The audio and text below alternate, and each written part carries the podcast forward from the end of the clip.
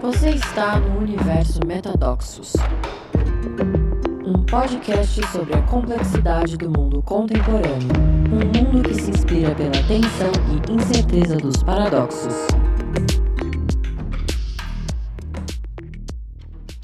Bem-vindas e bem-vindos a mais um episódio do Metadoxos. Hoje temos uma convidada que eu admiro pela força e coerência de acreditar num propósito, viver por esse propósito e transformar as escolhas de vida nesse serviço, nesse ofício sagrado, nesse sacro ofício essa mulher de quem eu sou muito fã, a Ilona Sabó, e espero que todos vocês, depois de ouvirem esse episódio, se transformem também em fãs e apoiadores do trabalho dessa mulher incrível. Metadoxos Paradoxos que impulsionam a evolução.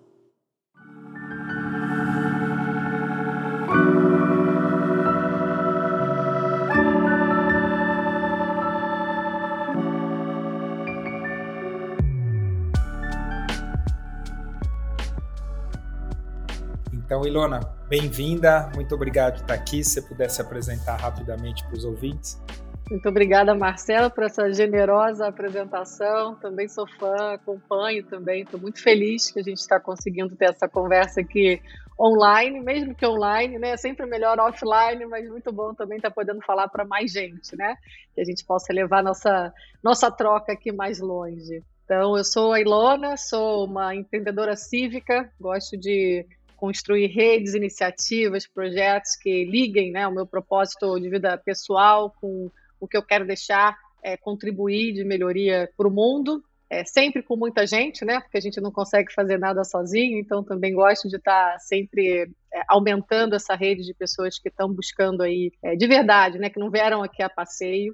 É, sou de Friburgo, moro no Rio há muitos anos, já morei em vários lugares, sou mãe da Yasmin. Estou aqui numa, acho que num, num momento onde tenho pensado muito sobre os próximos passos. Sou conhecida mais por uma área que eu trabalhei muitos anos, que é segurança pública, mas eu trouxe também essa, essa lente que eu aplico para a questão climática, e a gente vai contar um pouquinho sobre isso também aqui hoje.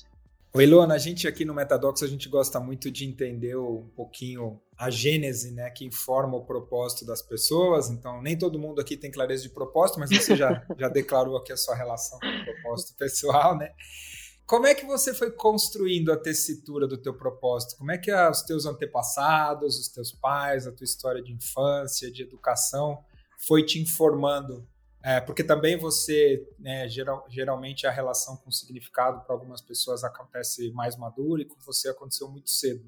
Como é que é a tua história de vida e como é que ela, como é que você sente que o, os eventos aí criaram essa, esse tecido único para te colocar onde você está hoje? É sempre aquela pergunta, né? A gente vai tentando de fato olhar, olhar para os que vieram antes de nós, né? E o que a gente conseguiu absorver, né? E eu acho que, é, enfim, sou nascida em Friburgo, que é uma cidade ainda, que a gente ainda pode dizer, comparada às outras, segura.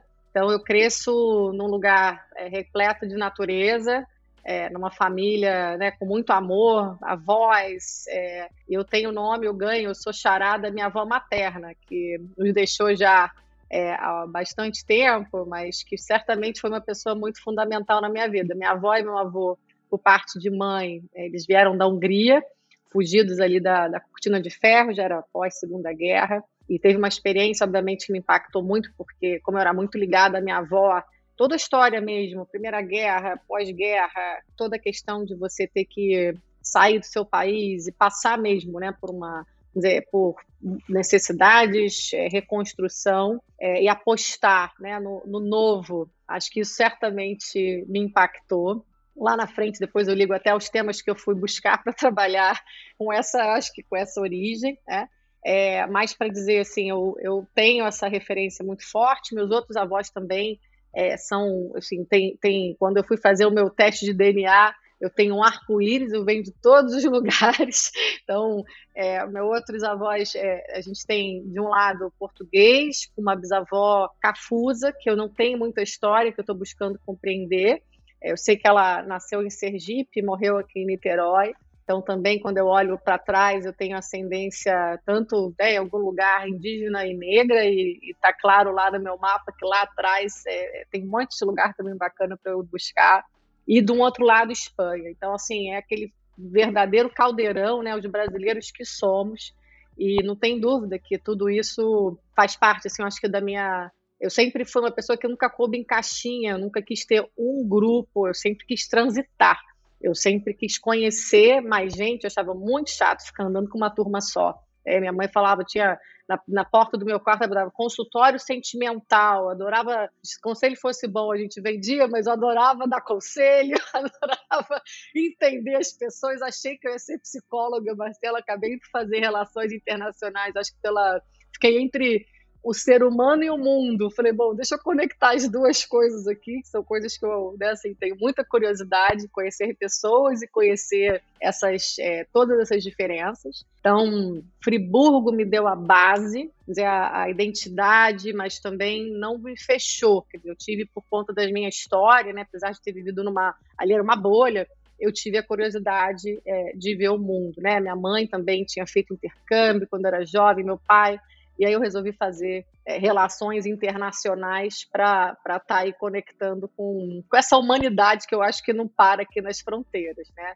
Mas, enfim, eu acho que o propósito, ele, ele é, acho que vem de, de, entender que realidades e que, que as necessidades eram muito diferentes das minhas, né? Eu acho que é, Friburgo também não era uma cidade é, muito desigual na época, mas eu nunca, minha família e minha escola e tudo sempre foi muito ligada também ao que a gente podia fazer de serviço é, para as comunidades, né, que tinham menos do que a gente. E aí, certamente, assim, acho que um ponto muito forte na minha vida foi o meu intercâmbio. Eu fiz um intercâmbio quando eu era jovem, eu escolhi para a Letônia. Tinha alguns países que eu podia ir, eu quis ir para um lugar diferente, que eu pudesse visitar os dois lados, né, pós-Muro de Berlim. Ah, foi pós-Muro de Berlim já. Foi, é, é, assim, o Muro de Berlim né, foi 89, eu fui em 95, mas eu peguei realmente uma ebulição, uma transição. É, e ali para mim foi importante, porque eu queria realmente ir para leste-oeste, né? E o que, que aconteceu ali? Eu saí da minha bolha e fui para um lugar absolutamente em, em ebulição, onde eles estavam redefinindo identidades, até transgredindo em muitas coisas, negando a questão russa. É, eu, novamente, tentei conhecer os diversos é, tipos de cultura que tinham ali, então também não me fechei só, digamos assim, no país que estava nascendo, porque metade da população era de origem russa. Enfim, foi incrível, porque eu saí da bolha, né, vi o mundo, falei, nossa, isso tudo que existe, né? É, aí muitas, é, é, muitos grupos diferentes, foi quando também me deparei com, acho que muito mais diversidade, pluralidade, quebrei meus próprios preconceitos, né? Assim, eu não, Friburgo não era muito diverso nem muito ousado, né? A Letônia, eu fui parar na capital da, da música lá, tinha uns amigos é, do heavy metal a, a, a, ao Eurovision, tudo. e foi muito bacana. E aí, acho que o segundo divisor de água, que aí realmente assim, moldou, acho que as minhas escolhas profissionais, foi depois da volta do intercâmbio ter ido morar no Rio. E aqui foi quando eu me deparei realmente assim com, com o choque da, da desigualdade, e da interseção da desigualdade que é a violência. Porque como eu tinha vindo de uma cidade onde o caminhar, o transitar era tudo natural, eu chego ao Rio e você não podia. Você olha aqui do outro lado da, né, de onde eu moro, tem o Dona Marta. E eu não posso subir no Dona Marta.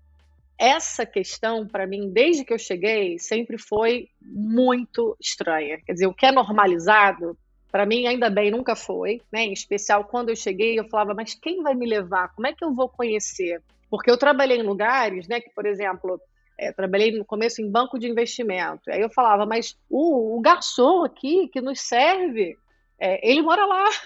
Eu, eu busquei, desde que eu cheguei, me conectar a pessoas que pudessem trafegar, aquele transitar na cidade partida. E aí as escolhas foram, acho que a partir dessa, dessa jornada mesmo de de não normalizar o que não deve ser normalizável, né? E de buscar, aí sim, onde é que o meu incômodo agrega mais valor? Porque eu trabalhei em período em banco de investimento e nada contra, enfim, tem muitos amigos que trabalham, mas eu tinha um incômodo muito grande. E eu falava, bom, é, eu preciso usar essa, essa vontade que eu tenho aqui de, de mudar as coisas para algo que possa fazer sentido maior. Então, daí tem muita história, mas assim, assim eu acho que foi construindo, né? Muito legal, Ilona. Deixa eu te perguntar, eu, eu tive na Hungria agora há pouco, fazem, faz um mês eu tive num evento lá perto de Budapeste, e um dos palestrantes, eu não sei se você conhece, Ele é húngaro, mas passou a vida inteira no Canadá. O nome dele é Gabor Maté. Ah, sim, claro. É uma, é uma das autoridades de, de trauma, de tratamento de trauma hoje. É, não sei se você sabe a história dele, de como é que foi o começo, porque além de tudo ele era judeu também, né? logo depois, acho que é 39, fugindo da guerra, tinha, ele tinha acabado de nascer e eles iam, eles iam esconder a família deles, eles iam se esconder no lugar ali perto de Budapeste e a mãe sabia que era um lugar muito insalubre. Então ela decide deixar o Gabor com uma, acho que era prima. E no caminho, ela fala, putz, não vai dar tempo, ela encontra uma pessoa, que era uma mulher cristã, que ela entrega o Gabor e fala, entrega para tal pessoa, mas uma mulher que ela não conhecia. É, e aí eles passam quase dois anos sem se ver. E para mim chama atenção que entre muitos lugares do mundo você escolhe para Letônia, quase como se, né, não foi para a Hungria, mas foi para um lugar de alguma forma foi afetado pelo mesmo tipo de, de influência, né? Não sei se você pode compartilhar um pouco o que aconteceu com seus antepassados lá na Hungria, eles fugiram exatamente do quê?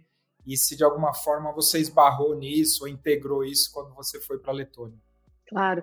Então, meus avós, na verdade, assim, a gente sempre, até muita gente pergunta, né, se eu tenho conexão é, judaica, não tenho, é, mas certamente estava é, na, nas relações é, dos meus avós ali o tempo inteiro. Meu avô era uma região que hoje até é Romênia, era Transilvânia, minha avó era de Buda, eles acabaram depois se encontrando em Buda em Peste, e o que aconteceu é que eles casaram muito jovens, meu avô era do ramo de de hotelaria. Ah, ele tinha ido fazer curso em Bruxelas aos 14 anos, coisas que você imagina numa Europa, assim, né, no, no, numa época muito diferente de hoje. E tinha um pequeno é, restaurante, a família dele tinha um hotel na Transilvânia, ele tinha um pequeno restaurante em Budapeste. Quando é, eles se casaram, e o restaurante passou por uma série de questões, né, com a ocupação soviética, de estatização, enfim. E meu avô estava naquela, naquela época de construção de vida, né? Não queria ficar ali num, num lugar onde acho que tinha muita o, o, sonho da juventude, acho que as restrições começaram a, a chegar e ele resolveu, ele tinha uma madrinha que tinha vindo para o Brasil já na Primeira Guerra é, e resolveu pegar um navio e vir atrás. Então tinha uma conexão com o Brasil. É, mas o que, que aconteceu? Ele falou: eu vou na frente e depois volto para pegar minha avó. Só aos 19 anos de idade, né? Eles são casados, minha avó é, costurava naquela época. E ele foi, ele fugiu pela fronteira é, e foi preso entre é, preso por soldados russos quando ele foi tentar passar para a Áustria. Ficou um tempo cativo e conseguiu de alguma forma subornar os soldados e acabou voltando para a Hungria e resolveu que a fuga então era com a minha avó. Assim, depois de ser preso, ele falou: não vou deixar ela para trás não. E aí foi muito, enfim, a história dessa, dessa noite, eles falam que eles tinham que cruzar um morro, que eles não sabiam nem o tamanho, no dia seguinte viram que nem era, era um, era um morrinho, mas que não podia fazer barulho, né? Então, assim, essa descrição dessa fuga noturna e poder chegar, então, da Áustria para a Itália, onde eles ficaram um tempo trabalhando em conventos, e minha avó dizia muito assim, a gente tinha que escolher se a gente comia uva ou tomate, porque eles comiam o que eles plantavam, Uau. né? Aquela é, dificuldade, uma, uma, enfim, é muito difícil a gente imaginar hoje o que, que era aquela situação, né? Enfim, eu, eu fico sempre muito, muito tocada quando eu escuto, porque eu falo, nossa, assim, é de uma força, né? É, a superação das pessoas, o que eles passaram e, e, você chegar em lugar, né? Enfim, totalmente diferente, construir família, construir é, negócios, né? E criar é, novas sociedades é realmente é, é realmente só com eu estudo mesmo dessa superação do trauma. Eu acho que tinha uma, digamos assim, talvez naquele lugar o trauma coletivo tenha sido, talvez possa ter contado com uma energia de força de muita gente, né? Porque era muita gente na mesma situação, né? Então, a... aí o que, que aconteceu? Na Itália, eles ficaram um tempo e conseguiram sair com passaportes suecos, porque eles não podiam sair com os passaportes húngaros. Então, eles têm o, né, conseguem é, alguns países estavam ajudando é, as pessoas que estavam tentando né, é, imigrar. Foi assim, chegaram aqui num cargueiro, Almirante Alexandrino, no Rio de Janeiro, é, com passaporte sueco, e atrás dessa tia acabaram passando um tempo no Rio, em Petrópolis, e acabaram chegando em Friburgo. E, e lá, né, enfim, foi quando a história foi indo até que eu também é, nasci por lá. Mas, enfim, é, certamente, quando vem a, as opções do intercâmbio, o que, que aconteceu? O intercâmbio, eu morava em Friburgo o comitê desse American Field Service tinha uma vaga, e a vaga era para os Estados Unidos. Eu passei para a vaga. Aí eu falei, poxa, eu já falava inglês, né? Não maravilhosamente mesmo, mas já falava inglês. É, e falei, cultura americana a gente consome aqui o tempo inteiro. Falei, não tem outras possibilidades? E aí voltaram com algumas possibilidades, entendeu, Marcela? Aí veio com Tailândia, Dinamarca e Letônia. Aí quando eu olhei no mapa Letônia, falei, gente, é para cá. Aí óbvio que tinha querer conhecer o leste europeu, sem a menor dúvida, né? É, e me fascinava mesmo essa história do os muros. Eu nunca aceitei na minha vida muito os muros, as separações, né? É, então, claro que a história dos meus avós me, me dizer, me atraiu, porque eu já sabia que aquela região tinha toda sido, né, tinha uma cortina, seja física como era Berlim, seja imaginária como era a cortina de ferro, e eu queria ver essa, esse mundo que estava se encontrando. Não, eu acho muito legal isso, porque tem tanto exemplo, né? Obviamente tem um viés, porque eu trabalho com isso, mas tem tanto exemplo bonito de, desses resgates, dessas integrações que, de alguma forma, vão criando possibilidade de cura desses traumas ancestrais e coletivos. Né? Muito legal. Ô Ilona, e aí me conta, então legal, você está nesse momento sentindo a injustiça, foi para qual banco de investimento que você trabalhou? Eu comecei no Marca, olha, eu estava no Marca. No Marca, no cat, com, com, com o Cachola, Salvatore Cachola. Veja bem, não só isso, não só isso, eu era estagiária da área de câmbio no dia da desvalorização do real. Uau! então, assim, realmente, eu estava lá, e, e, até uma anedota, acho que eu nunca contei isso. No dia eu cheguei, eu, eu trabalhava com uma equipe muito bacana, assim, era o back-office de, de, da área de operações, mas era integrado à mesa, e o Catiola sentava, assim, a, muito perto da gente, a gente via, a mesa dela era tudo aberto. E eu lembro que eu cheguei no banco, é, brincando, como de manhã sempre, com, com esse meu amigo que trabalhava lá, o Marquinhos, o meu chefe da época, o Ernesto, e aí o Marquinhos vai na minha planilha de Excel e fala: para de rir que o, branco que, que o banco quebrou. Aí eu assim, ah, Marquinhos, né? E assim, no, o banco era aberto, então assim, as pessoas, né, tipo, estavam destoando ali, mas eu tinha acabado de chegar e não tinha percebido ainda o, o clima, né? Mas ele escreveu na minha planilha, eu falei, né? Aí deu aquele pânico assim na hora que eu olhei para o lado, eu falei, realmente alguma coisa aconteceu. Bom. Olha, Elona, deixa eu só para tem gente nova aqui que não faz nem ideia do que era o Banco Marca, né? Então, o Banco Marca é um banco, um banco de investimento do Brasil que de alguma forma se espelhou no Garantia e no Pactual, que tinha Salvatore Cacciola, que era o fundador, e tinha alguns outros executivos, e que na desvalorização do real de 99, né? 98, é, 90, 99, é operou contra a desvalorização e aí teve até um escândalo de, de insider information do Banco Central. Então, dessas histórias que tem muitas no Brasil, mas só para localizar aqui quem é mais novo não faz ideia de quem foi o Banco Marca. E, e, essa, e sabe como é que eu entrei em banco de investimento, Marcelo? Porque eu vou falar aqui de, de lá, eu fui para o Icatu, mas eu tinha uma, eu dava aula de inglês, é, inglês empresarial.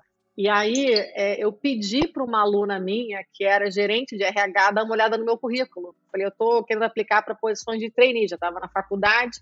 E ela falou, você não quer vir aqui no banco, no final do expediente, a gente conversa? Eu falei, vou. Cheguei lá, era uma entrevista para mim. E assim que eu entrei, não fui procurar emprego em banco, entendeu? Eu estava querendo que ela me ajudasse com o meu currículo. É, uma querida, mas foi, foi realmente inesperado. E aí, bom, entrei no Marca, do Marca, então, foi muito curto, seis meses, e eu acabei indo para um banco no mesmo prédio, Icatu, fiquei lá quase quatro anos, e me formei, e aí de lá eu já saí para um mestrado que eu fui fazer fora, nessa área de estudos de conflito e paz. Então, quando eu saio do Marca, do, do Icatu, já era assim, uma decisão mesmo de sair porque eu queria fazer algo diferente, né? Estava buscando esse algo diferente. E aí eu conto como é que eu achei. Eu achei num jornal, assim, numa reportagem de jornal e fui atrás.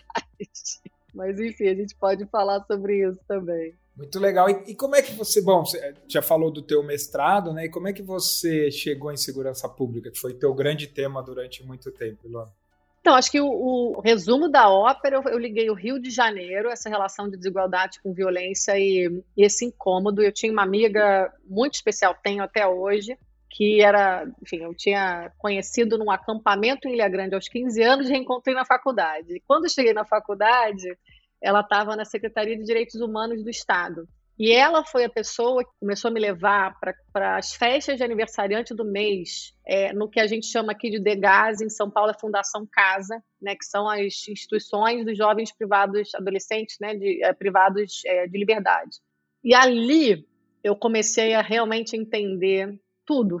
Assim, cai muito a ficha, né, do que a gente lê, do que a gente eu lia Zuenir Ventura, aquele livro Cidade Partida, era a época do documentário do João Moreira Salles, que era notícias de uma guerra particular. Quer dizer, eu estava tentando entender esse lugar que eu cheguei, né? Eu cheguei no Rio, o Rio dos anos 90, pico da violência no Brasil. Então, eu cheguei pela segurança pública, para a segurança pública, muito focada na questão assim dos fatores de risco da violência, olhando como é que a gente poderia prevenir essa situação. E aí eu acho que a conexão, assim, a, o tempo que eu pude conversar, entender é, eu vi né, desses jovens por que, que eles tinham feito as escolhas erradas que eles fizeram, né, é, me ajudou e depois, obviamente, fui conversando e conhecendo outras realidades. Aí, é, um belo dia eu vejo no jornal uma matéria, era um antropólogo inglês que estava estudando, compara comparando crianças e soldados de guerra com crianças do tráfico do Rio. Uau! E aí eu falei, bingo, é aqui que eu quero trabalhar.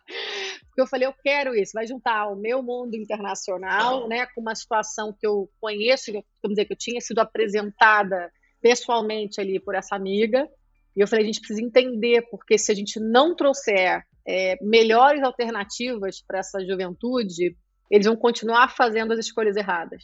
E aí, bom, no mestrado eu já fui olhar para isso, mas eu já tinha ido conhecer o Luke e aquelas coisas da vida, né, Marcelo? A história, como eu cheguei nesse antropólogo, é um amigo de faculdade um dia me disse que era, enteado do Rubem César do Viva Rio. Isso passa o tempo. Quando eu olho essa matéria, eu falo, ah, esse antropólogo está trabalhando no Viva Rio. Aí eu lembro do André. Mas eu tinha perdido a conexão. E aí um amigo do banco, na, na semana que eu estava indo embora, falou assim, Ilona, eu viajei de avião, sentou um cara do meu lado com os papos meio parecidos com os seus. Uau. Ele me trouxe o cartão e falou assim, ele estava falando negócio de rádio comunitária, de projeto social. Bom, já que você está indo para essa vida nova, né, que você está arriscando aí essa saída, porque eu saí meio que, falei, vou sair para estudar e depois eu vou buscar algo na área que eu quero trabalhar. Ele me dá o cartão do André na mão. Aí eu falei, gente. A vida é generosa, né? Essas sincronicidades são muito boas. Sabe? Assim, você abre para o universo, né, Marcelo? E as coisas acontecem que você não acredita. Aí eu escrevi, fui parar na festa de aniversário da namorada do André na época. É, e conheci o Luke. Falei, ó, eu estou indo para a Suécia fazer um mestrado e eu quero voltar para trabalhar com você. Como é que é o nome completo desse antropólogo, só para as pessoas saberem? Chama Luke Downey. Ele hoje tem uma fundação que chama Luta pela Paz. Ele tem projetos em vários lugares do mundo. Ele, é, enfim, ele era um, é, um lutador de boxe é, inglês e que começou a desenhar uma metodologia de esporte, educação, é, habilidades socioemocionais para lidar com os jovens que, entre aspas, a gente chama assim jovens problema, que na verdade são jovens que não se resignam, são jovens lideranças, né, que acabam se metendo em confusão não posso falar que são todos, mas a grande parte por falta de opção. Né? Então, assim, ele trabalha com essa turma. Eu voltei do mestrado, fui trabalhar com ele, e eu fico com ele quase um ano, mas aí eu sou puxada pelo então diretor, enfim, presidente do Viva Rio, Rubens César, para a campanha que na época era um tema que estava na mesa, nas discussões, que era a questão do controle de armas. Então ele me chama para coordenar, a gente participou aí de um processo né, de, de mudar a lei de armas do Brasil em 2003, e quando a gente aprova, essa lei contém ali dispositivos que eram uma campanha de recolhimento de armas e um referendo. Então ele me puxa para é, abrir postos de, de, recolhimento de armas Brasil afora. então, é, eu absolutamente, foi totalmente também fora do script, sim, fora do roteiro, porque eu sou chamada numa sala, estava trabalhando com o Luke na área de juventude violência, e ele fala: Olha, a gente queria que você coordenasse a campanha de recolhimento de armas, a gente vai abrir um posto civil de recolhimento aqui na semana que vem. Então foi assim. Bom, a história é, é longa, porque a gente então é, viajou o Brasil inteiro, abrindo postos de recolhimento de armas, enfim, mais de 400 postos civis, para que as pessoas pudessem fazer ali aquela escolha de, querendo ou não, ter uma arma em casa. E isso foi, enfim, hoje acho que em números, né, a maior campanha de, de recolhimento de armas é, do mundo. A gente teve uma campanha muito bem sucedida na Austrália, mas o Brasil acabou é, batendo essas metas. Isso era 2003 2005.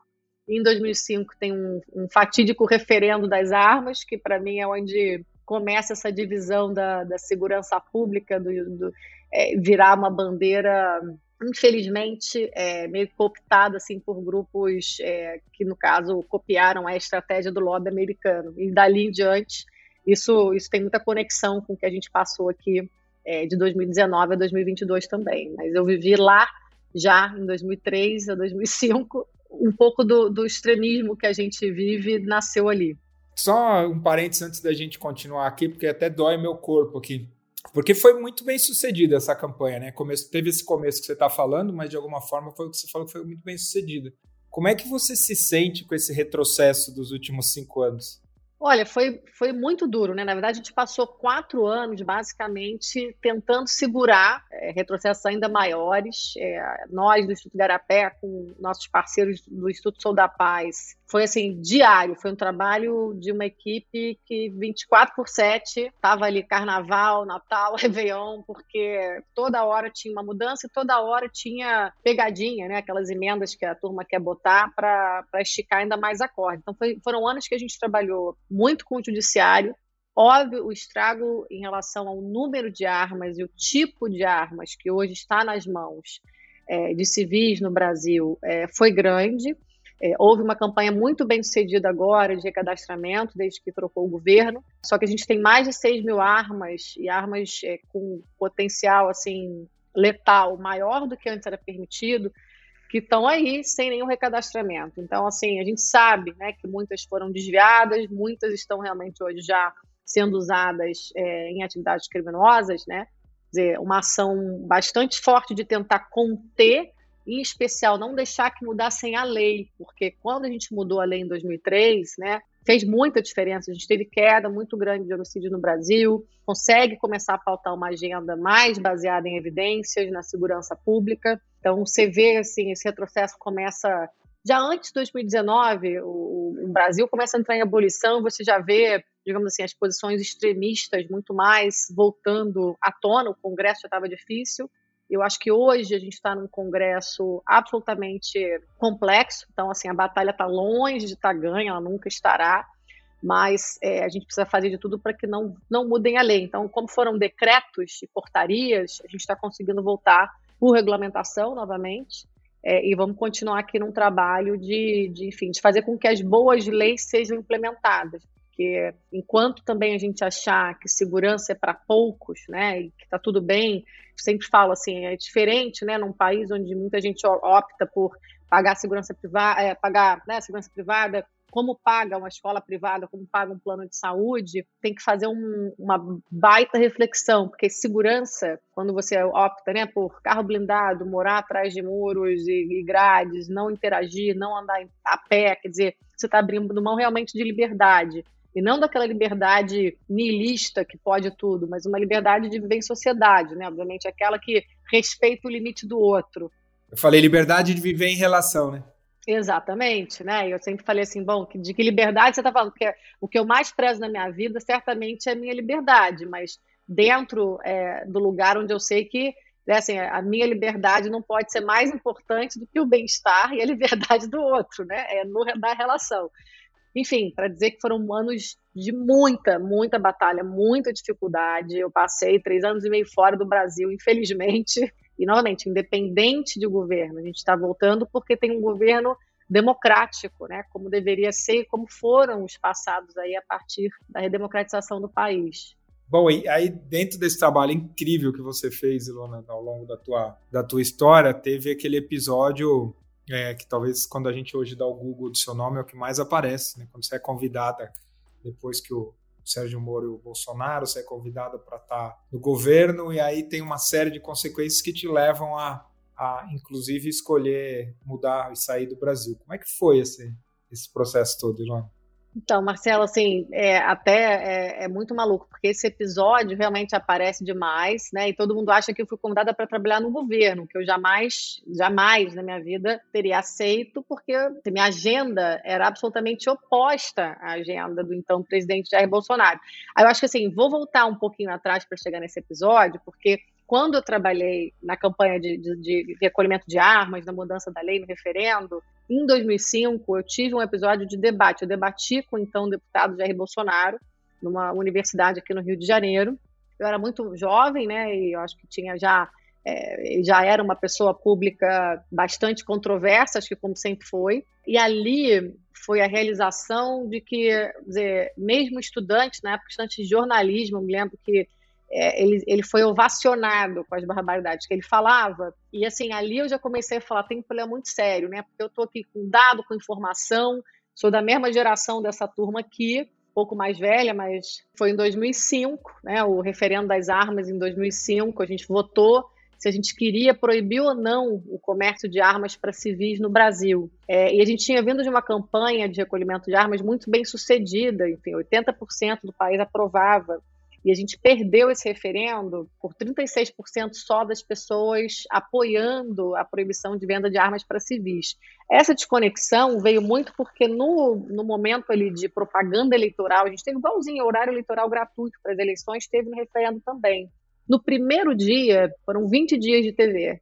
Eu falei, a gente vai perder esse referendo, porque foi exatamente, se vocês imaginarem a campanha presidencial de 2018, ela é baseada exatamente nessa mesma dicotomia ali, na simbologia, nos argumentos, que são muito testados e aplicados e vem ali muito da escola do, do lobby das armas americanos, que é a National Rifle Association.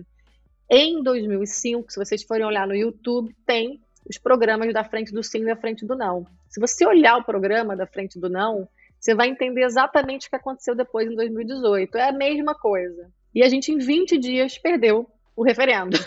É, porque realmente, naquela época, então, as pessoas só viam TV, né, não tinha rede social, então era um canal de informação para todo mundo, um impacto muito grande e uma argumentação que era uma argumentação do direito, como se você tivesse o direito. E foi, foi uma coisa muito chocante, porque como eu estava no front, né, eu fazia os debates, eu tinha, ao mesmo tempo, muito conectada com as forças de segurança, porque a campanha de recolhimento de armas foi uma campanha que a gente trabalhou muito com as polícias, né? Eu falava que eu trabalhava com quatro P's, que era político, pastor, padre e policial, porque a gente treinava as igrejas para recolher armas, trabalhava, os policiais estavam nos postos, então a gente treinava os policiais. Eu precisava dos políticos para as regulamentações, para toda essa parte de legislação. Então, enfim, viajando o Brasil inteiro, mas muito em conexão com as forças de segurança pública. Nosso trabalho sempre foi com, nunca foi contra. É, enfim, é muito maluco você não sentar à mesa, né? Então, por isso que esse, esse período passado ele foi muito, muito difícil para mim. Mas para dizer assim, é, nesse momento, né, a gente, a gente vê essa importação de um discurso, de uma estética, de uma simbologia que dá muito certo em grupo focal, porque infelizmente são argumentos que vencem sobre o medo, né? Então impacta muito num país como o nosso, tão desigual, é, vale muito. Então nesse sentido aí tem muita semelhança com os Estados Unidos eu acabo seguindo durante alguns anos, bons anos, na verdade. Eu saio do Viva Rio é, e vou para um trabalho, comissões internacionais de políticas sobre drogas, que eram liderados pelo Fernando Henrique Cardoso. E era um trabalho também onde eu estava trabalhando com muita gente diferente. Assim, eram comissões de líderes é, muito top, mas muito diversos, que pensavam muito diferente, tentando construir agendas convergentes. Eu lembro desse movimento, estava Fernando Henrique, tinha alguns outros é, ex-presidentes, tinha muita gente pesada por trás desse movimento, né, Ilona? Muito. Então, primeiro era uma agenda, foi uma comissão latino-americana sobre drogas e democracia, que eram três ex-presidentes, era o Fernando Henrique, César Gaviria da Colômbia, Ernesto Gedili do México, e aí tinham líderes da imprensa, é, Carlos Fuentes, era uma turma muito de peso. E dessa comissão, a pergunta era como as drogas impactam a democracia na América Latina. E dali a gente viu, bom, não são as drogas, são as políticas de drogas, porque as drogas, na verdade, é, elas são um problema de saúde pública. A gente criou um aparato que não é apropriado para lidar com elas, não é o, digamos, o aparato repressivo que vai resolver a questão da demanda por drogas. A gente fica tentando resolver a questão da oferta, mas enquanto houver demanda, haverá oferta. Então é como se a gente tivesse criado assim, remédios muito piores do que a doença. E aí, bom, dali então, esses líderes resolvem que essa comissão vira global e ela fica um peso pesado mais pesado ainda, porque são oito ex-chefes de Estado, Kofi Annan, Richard Branson, Vargas Llosa, e eu era, vamos dizer, a, a, a coordenava esse trabalho dessas lideranças, e foram cinco anos, é, primeiro três anos em uma, cinco anos em outra, e a gente falava de todos os temas, né? Dizer, a política de drogas ela tem uma interseção com saúde, é, com segurança, com economia, com juventude, com cultura, com questões tradicionais de religião. Então, realmente era um. E era, era um trabalho com liderança assim, de libertários a socialistas, sabe? Uma presidente socialista da Suíça, primeira mulher, a George Schultz e Paul Volcker. Sim, uma coisa de, de realmente assim um, um privilégio tão grande você estar tá numa mesa de debate desse calibre com líderes que se colocam para pensar sobre um assunto que tão pouco eles conheciam, tá? Eu também era uma jornada para mim. Então a gente construía junto essa jornada. A gente foi realmente escutar os maiores especialistas, conhecer as pessoas afetadas, as experiências exitosas, mundo afora. Então, por que, que eu estou dizendo isso? Porque eu tive a escola desde o Viva Rio, depois na comissão, e aí, nesse período, eu sou, então, né, cofundo o Igarapé, eu sempre acreditei em ponte, eu sempre acreditei em, bom, a gente tem que falar com pessoas que a gente não concorda e tem que ocupar espaços de discussão e de debate, né? Então, parte do meu trabalho assim, é, no Igarapé, né, o que, que a gente quer? A gente produz informação de qualidade né, para conseguir é, chegar a tomadores de decisão e formadores de opinião e impactar positivamente políticas públicas, políticas corporativas. A gente faz isso, obviamente, com várias estratégias né, de comunicação, de articulação, de produção de, de formas de visualização de dados, tecnologias que permitam mais acesso à informação. É, muita diplomacia discreta, a gente faz muita conversa de bastidor que não aparece, para tentar fazer com que as pessoas se falem, mas é, a minha vida sempre foi tentar falar é, com gente que não tem a mesma opinião do que eu. Então, assim, o meu sucesso não é falar com convertido, é, é falar para quem não é é, convertido. Então, quando eu consigo chegar com né, informação de excelência, uma argumentação bem fundamentada e mudo a opinião de pessoas, então, que têm essa capacidade de tomar decisão ou impactam quem toma decisão, é, é, o meu pulo do gato. E aí, bom, chega 2019. É, eu, em 2018, né, já tinha escrito é, livro sobre segurança pública para tentar pautar, que era o tema por onde a gente ia ver a democracia ser corroída, é, já era colunista e estava muito claro qual era a minha posição.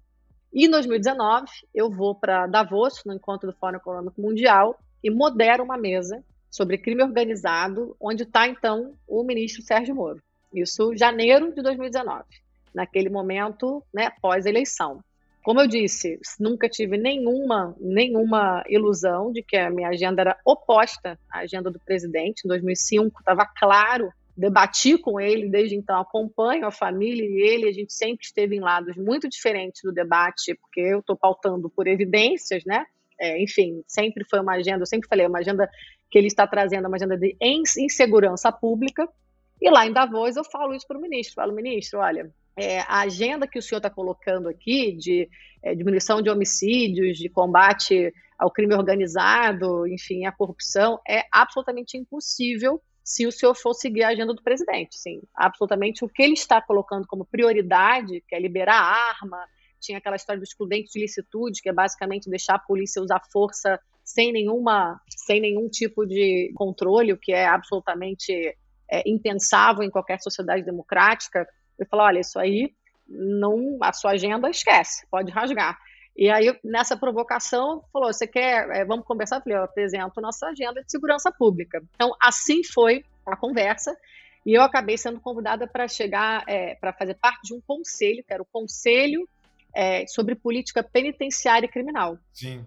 E, bom, te juro, quando chegou esse convite, eu falei: olha, isso aí é uma das questões mais difíceis. Eu conversei com os diretores do Garapé e a gente falou: olha, provavelmente vai ser o único espaço onde você vai conseguir trazer as questões mesmo sobre políticas de drogas, porque não vai ter essa agenda nesse governo. Então, é um conselho voluntário, onde você vai ser um né, dos membros e vai lá, novamente, como eu sempre falei com diferentes, vou lá levar as informações. E se houver brecha, é, a gente leva mais gente. É, e a gente tem que conseguir, né? Tem que tentar, tentar navegar quatro anos aqui sem diálogo vai ser um caos, né? Assim, perde o Brasil, né? Eu nunca trabalhei com governo A ou B, mas é, ali a gente estava enfrentando algo muito maior. Então eu fui convidada e desconvidada em quase menos de 48 horas. é, foi bom de um certo ponto, que foi muito claro, né, que não havia desde desde muito cedo é, não havia nenhuma predisposição para o diálogo.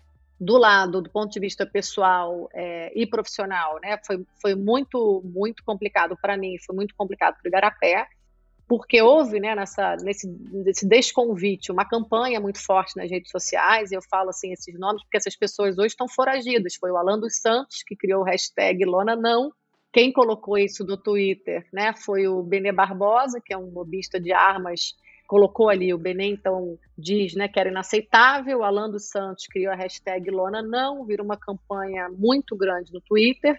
Né, eu falo, ministro, olha, pode desnomear, porque eu não fiz nada de errado, eu não vou pedir aqui para sair. Ele tem que desnomear, porque o presidente pediu para me desnomear.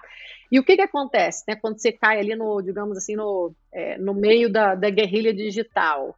É, basicamente, né, assim, de um lado tem uma, uma devassa e uma, uma intimidação muito grande online, mas com esse governo aconteceu também muita intimidação na vida real. Né? Assim, eu comecei a receber Uau. uma série de ameaças, intimidações. Eu trabalho na segurança, né? Então tinha muita coisa ali que quando você começa a perder a capacidade de análise de risco, falei, bom, contra a força bruta, só inteligência e estratégia, né?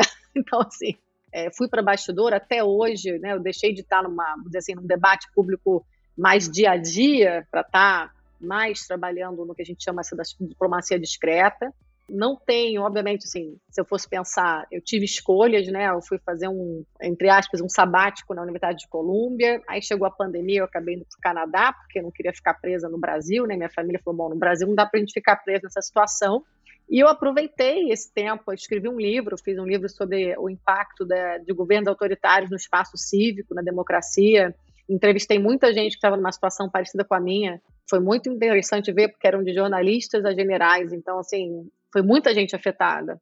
É, e a partir dali, eu resolvi é, me dedicar mais à agenda de clima, é, numa perspectiva que a gente trabalhava, que era a, a, a, segurança climática. Naquela época, desde 2017, na verdade, a gente já tinha um programa é, de segurança climática que olhava, assim, no âmbito do Conselho de Segurança da ONU, é, o impacto das, das, mudanças climáticas na segurança internacional. Então, a gente já fazia isso, a gente produzia briefings estratégicos para os representantes dos países no Conselho de Segurança para chamar a atenção de que era uma questão muito grave, né? E que a gente já estava vendo migrações, a questão da insegurança alimentar, é, isso já estava impactando conflitos e poderia é, gerar muito mais instabilidade mundo afora.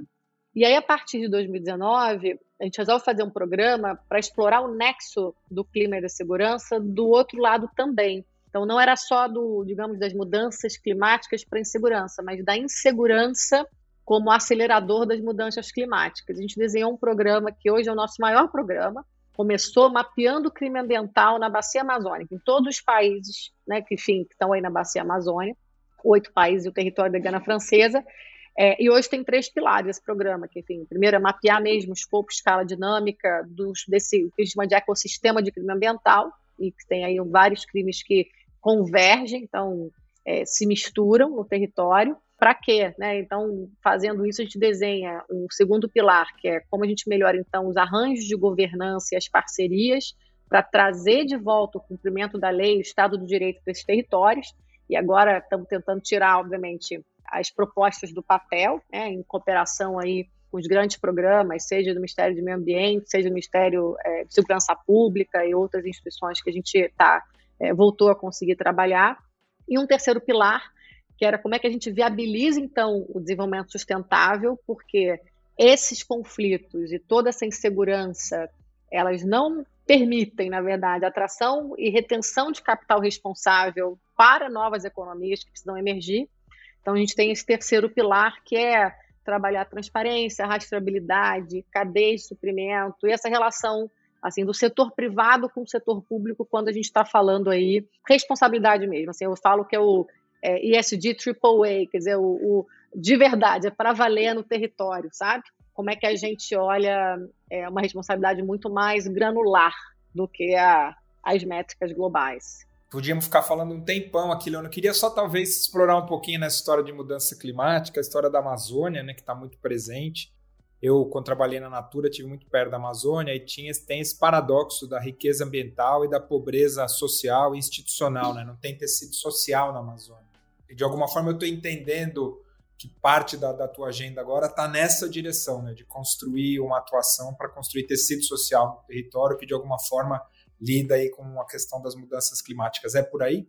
Sim, também, né? O que, que acontece? No Igarapé, a gente trabalha do local ao global. Então, o que, que a gente está tentando fazer? Né? De verdade, um movimento de trabalhar em diferentes níveis de atuação que se conectam. Então, eu tive uma. No momento que a gente está, né, com esse maior programa aqui, tentando de fato entender os conflitos do território para mitigá-los, para, obviamente, desenhar estratégias de como é que a gente resolve os fatores de risco, né? O, dizer, como é que você de fato consegue é, ao mesmo tempo que você está olhando comando e controle, você está trazendo novas oportunidades, porque eu acho que um ponto inicial dessa, desse trabalho é entender que você tem que pensar florestas e pessoas, porque tem 30 milhões de pessoas morando na Amazônia e a região com o IDH, os índices de desenvolvimento social e econômico mais baixos do país, né? e não só no nosso, quando você olha a região também. E é uma, uma, uma riqueza que a gente, só de tentar mensurar os serviços ambientais, eles são impagáveis, são absolutamente impagáveis, né?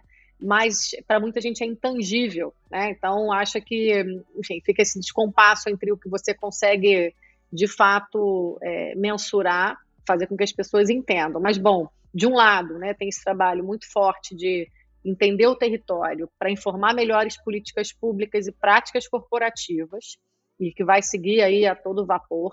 E a gente está trabalhando nas esferas, então, regionais, hoje, uma atuação, por exemplo, tentando fortalecer essa gestão também por informação no âmbito do consórcio de governadores da Amazônia, no âmbito federal, com diferentes ministérios, aí nesses três pilares de atuação, então, olhando desde né, assim, melhorar a informação para atuação, como como é que os programas que estão sendo desenhados é, dialogam entre si, porque tem é, o lado bom, né? Tem aí 19 ministérios e instituições públicas no governo federal olhando para o tema, precisam conversar, né? Precisam estar tá, é, se alinhando, então parte do nosso trabalho também é isso. E no terceiro, quebrando a cabeça junto com muita gente boa, dizer como é que a gente constrói novos modelos econômicos que parem de pé junto com a floresta. Tá? Então, esse é o pilar que eu acho que está mais recente, mais difícil, mas que eu também, intelectualmente, acho que é o mais é, importante nesse momento, porque. É, porque na realidade esse pilar precisa de novos mecanismos de incentivo, né? Exatamente. Para produzir valor, não dá para você pensar somente no aspecto bottom line econômico, tem um valor que inclusive se transforma em valor econômico quando você consegue entender os serviços é, da floresta, a biodiversidade que pode virar biotecnologia, ou seja, essa que é o programa do Carlos Nobre, mas talvez esse seja o maior desafio que a gente tem, porque na minha perspectiva ele não tem não temos cognição suficiente ainda na principal por parte dos principais atores de entender a importância desse aspecto que você está trazendo. Não, é verdade, Marcelo, mas assim, eu acho que você falou tudo, né? São os incentivos. Hoje, eu tenho muita clareza, estudando as economias ilícitas, que todo os incentivos são para economias predatórias, então a gente realmente precisa mudar. Né? Então tem um trabalho que é normativo, direito econômico, tributário, precisa fazer. Tem um trabalho que é, obviamente, entender mais, quer dizer, investir em pesquisa e desenvolvimento, é, conseguir mesmo pensar é, essa criação de valor em escala, que eu acho que a gente está longe de ter feito qualquer incentivo, sim, até os mecanismos de incentivo que a gente tem à pesquisa é, não são aplicados a essa realidade. Mas também tem um ponto que, além de olhar para o novo e pensar esses modelos e quebrar a cabeça mesmo, como é que vai, como é que o crédito de carbono vai parar de pé, é, como é que vai, vamos dizer, concessões de floresta, é, toda a parte, vamos dizer, um turismo sustentável, a biologia sintética, quer dizer, tem o novo, e tem é, como a gente melhora as economias tradicionais, quer dizer, dá para ficar muito mais sustentável e eficiente, porque a gente não vai se livrar de mineração, de agropecuária. Então, como é também que com tecnologia, com transição energética, com tudo que a gente pode fazer voltada para uma agenda de baixo carbono, a gente também afeta e, e acho que acelera essa transição das empresas. Eu acho que o Brasil, nesse sentido, está mais atrasado ainda, porque tem mais gente pensando novo, ainda tem muita resistência em relação ao, ao velho, em relação a essas mudanças. Então, acho que aí tem, tem que jogar bastante luz, eu acho que tem que o Brasil entender que a gente está conectado com uma agenda global que veio, e aí eu faço esse pulo, quer dizer, o Igarapé não para no nível federal. No nível regional, a gente tem trabalhado na cooperação com a Organização do Tratado de Cooperação da Amazônia para fazer com que os países conversem sobre esse assunto, então tentando incluir na agenda dessa organização essa questão do enfrentamento e da cooperação conjunta, porque tudo que eu estou olhando é transnacional. E aí, é, o que eu tive oportunidade nesse tempo fora, eu fui trabalhar na política é, de governança climática global. É, o Garapé, através de, de, uma parceria com o escritório do secretário-geral da ONU, vem contribuindo para a iniciativa dele chamada Nossa Agenda Comum. E aí, no ano passado, eu fui convidada para me juntar num conselho dele, de 12 pessoas, onde a gente pensou a governança do que ele chama dos bens públicos globais. É um conselho de alto nível sobre multilateralismo eficaz. Então, a gente tinha quatro grandes temas: governança climática global, é, reforma do sistema financeiro internacional, paz e segurança, espaço digital. E eu acabei indo coordenar o grupo de governança climática global. Isso foi para mim assim um uma oportunidade sem igual. Foi um trabalho, novamente, voluntário, muito intenso, é, paralelo a todo o resto que eu faço. Então, eu tive que criar hora no dia. Foi realmente muito desafiador, porque era uma responsabilidade muito grande, mas onde eu pude, por conta mesmo né, de estar num conselho do secretário-geral, conversar e conhecer tudo de ponta nesse assunto mundo afora. Então, a gente conseguiu não só né, receber input todo o conhecimento de gente que está pensando e fazendo transição energética, proteção de biodiversidade, economia circular, é, de uma forma muito eficiente, porque tudo chegou para a gente. E eu pude também é, acessar, conversar, pedir para conhecer o trabalho, para poder então formular uma agenda. A gente acabou de entregar esse relatório para o secretário-geral, um relatório é, que foi entregue no dia 18 de abril, e que ele foi feito para pautar é, o que a gente chama aí da Cúpula do Futuro, que é o um encontro que vai acontecer em setembro de 24, que é um pouco assim da, da repactuação do multilateralismo global. Quer dizer, o secretário-geral, como um legado dele, está é, tá fazendo a Cúpula do Futuro para meio que dar uma dizer, revigorada, é, na, não só nas Nações Unidas, mas nas instituições multilaterais, e colocar de novo, digamos assim, o, o trabalho, seja das instituições financeiras, seja das instituições multilaterais, é muito focado na entrega desses bens públicos globais. Então, o que, que a gente conseguiu fazer? Conectar né, a agenda da Amazônia lá, mas também trazer, né, agora acho que o trabalho que a gente tem a partir daqui é tentar fazer com que o Brasil não perca esse bonde é, de transição é, energética e ambiental é, na sua integralidade, porque está muito claro que o Brasil está pautando uma agenda ambiental, mas que a gente não tem plano de transição energética, e tampouco é, o que a gente falou aqui de uma economia circular, de uma economia mais, digamos assim, né, conforme precisamos, né? É, e acho que esse ponto, né, bom, isso aqui vale o outro podcast, que é para ter toda essa questão da, Sim. da economia de restauração, de criação de impacto positivo, e acho que não só tem a transição energética, que eu acho bem relevante, mas no caso do Brasil, acho que a gente tem uma enorme oportunidade e vocação a partir da biodiversidade, que inclusive é um tema secundário nas mudanças climáticas, né? Então, mas acho que sim. Mas essa é minha jornada agora. Minha jornada é como a gente enfrenta essa tripla crise planetária de disrupção climática, perda de biodiversidade e poluição, conectando as oportunidades também que tem de investimento, de novas tecnologias, às escolhas que a gente está fazendo. Então, para mim, o importante é olhar que os países em desenvolvimento não percam esse trem porque para mim é o último trem. Ou a gente entra, ou de fato estamos selando aí essa condição de ser, dizer, sempre em desenvolvimento, né? Nunca chegar aí a, uma, né, a um grupo de nações que possa ser mais é, justo, sustentável, mas também é, mais próspero para todo mundo, né? Então acho que é, é, é vou estar focada nisso, acho que a gente está focado junto, né? Então a gente vai conversar mais. Com certeza, Ilona. Queria te agradecer demais, conversa ótima. Aqui no Metadocs a gente tem essa, esse olhar de que todo mundo está certo até certo ponto, mas tem algumas pessoas que parecem que estão mais certas do que outras. E acho que no, nesse caso você, é uma delas. e a tua agenda muito legal. Queria que você desse as tuas palavras finais aí, contasse um pouco de, se quiser deixar tuas redes sociais ou projetos para as pessoas acompanharem, porque é incrível o teu trabalho, realmente vale a pena contar tudo que você está fazendo e as pessoas te acompanharem. Ah, super legal. Não, olha, muito obrigada pela oportunidade, né? Espero que a, a turma que entre na conversa e nessas construções, né? Assim, eu no, no Igarapé, como disse, o programa de fato de, de segurança climática está é, muito focado em olhar para parcerias que a gente possa transcender não só para a Amazônia, mas também para outros biomas do Brasil. A gente está querendo levar isso para né, para esse olhar para Mata Atlântica, para Cerrado, para Pantanal, Caatinga, enfim, tem, tem todos, né, não posso esquecer dos Pampas, mas de fato olhando para os biomas é, brasileiros. É, eu, no pessoal, também estou querendo juntar um grupo que quer olhar para Mata Atlântica, regenerar aí um pouco do, do trabalho na minha cidade natal, porque estou vendo muita destruição, então estou querendo juntar a turma que está olhando aqui para para a região serrana do Rio, vem junto, é, aí voluntários é, cívico, né? Boa. Tô, assim, no global, a gente quer também pautar uma questão de um mecanismo de pagamento é, pelas florestas de pé, pela conservação e não só pelo crédito de carbono. É uma das ideias que a gente colocou nesse relatório que foi entregue ao Conselho de Segurança da ONU. Vem uma conversa minha com o Tasso Azevedo, que também é uma pessoa super chave nessa discussão. E também estou tentando levar para fora essa, essa agenda, para fora e para o Brasil. Né? Então, tem, tem agenda em todos os níveis. Quem quiser se juntar, muito bem-vindo. Eu estou no, no Instagram, Ilona de Carvalho, no LinkedIn Ilona Carvalho e o Twitter eu tô meio deixando de usar, porque virou uma terra sem ninguém, mas estou lá ainda. Ilona Zabo C. Enfim, vai ser um prazer aí conectar. Te agradeço demais, Ilona. Muito bom.